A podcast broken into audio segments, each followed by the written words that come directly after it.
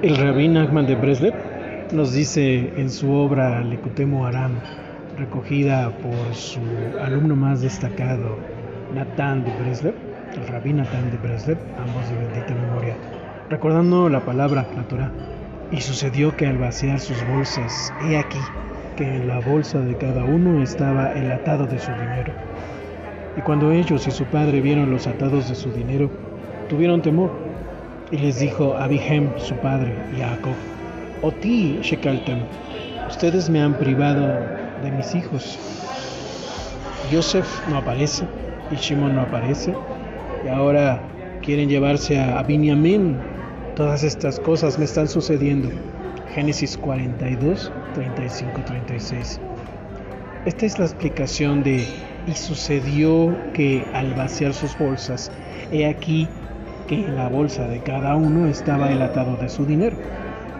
Incluso luego de todos los ayunos, que significa vaciar la bolsa, el cuerpo, estaba el atado de su kesef, dinero, sus kisufin, deseos y pasiones.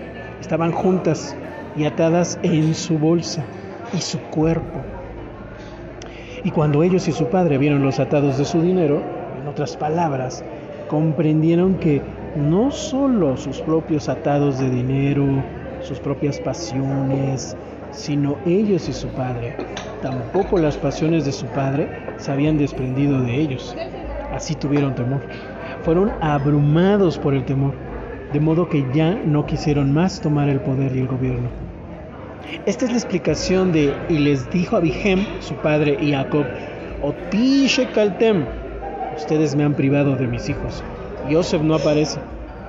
Esta es una alusión al reproche del intelecto, pues el intelecto amonesta a los individuos arrogantes que buscan prominencia, pues Yaakov corresponde al intelecto.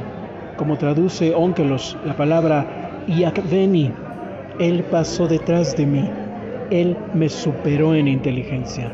Génesis 27, 36.